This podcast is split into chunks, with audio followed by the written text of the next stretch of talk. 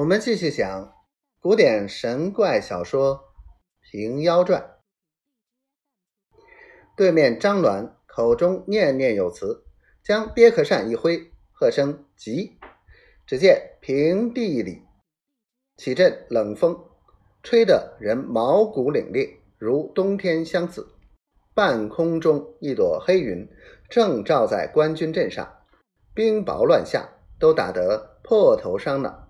马具鼓励，不容不乱窜，倒把刘延威大军冲动，弄得七断八续，急急鸣金收军。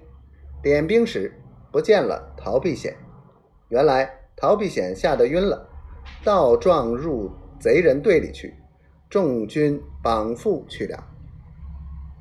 再说段雷、如刚两路伏军，听得喊杀连天，已知交战。急忙引军杀出，分明看见左处普吉在前，用力追赶。须臾天色昏暗，不辨人形，两军恰好相撞，各任做贼军。六百弓箭手一起发箭，都是自射自军。稍停，天气晴朗，六百人只剩得有百余个活的，其余都射死了。此乃左处普及刑法之功也。段雷先伏在土瓮中，不曾伤损，脱去盔甲，混在残兵中逃去。如刚身中五六箭，倒在地下，不能行动。望见贼兵来到，拔出身边佩剑，自刎而亡。后人有诗云：“不是将军无智勇。”熠熠妖星如众虎，甘陵城畔吊忠魂，白日清霜共千古。刘延威见段雷引残兵逃回，晓得如刚身死，痛惜不已。又打听陶必显被擒，方知妖人如此厉害。夜间秉烛而坐，正思去住之策。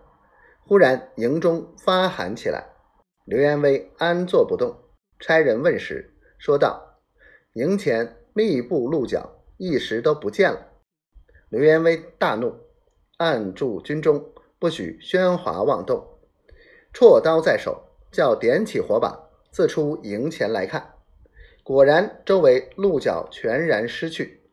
正惊讶间，只听得东边鼓角齐鸣。杀声震地，正不知何处兵来。刘延威叫段雷引兵向东边迎敌去了。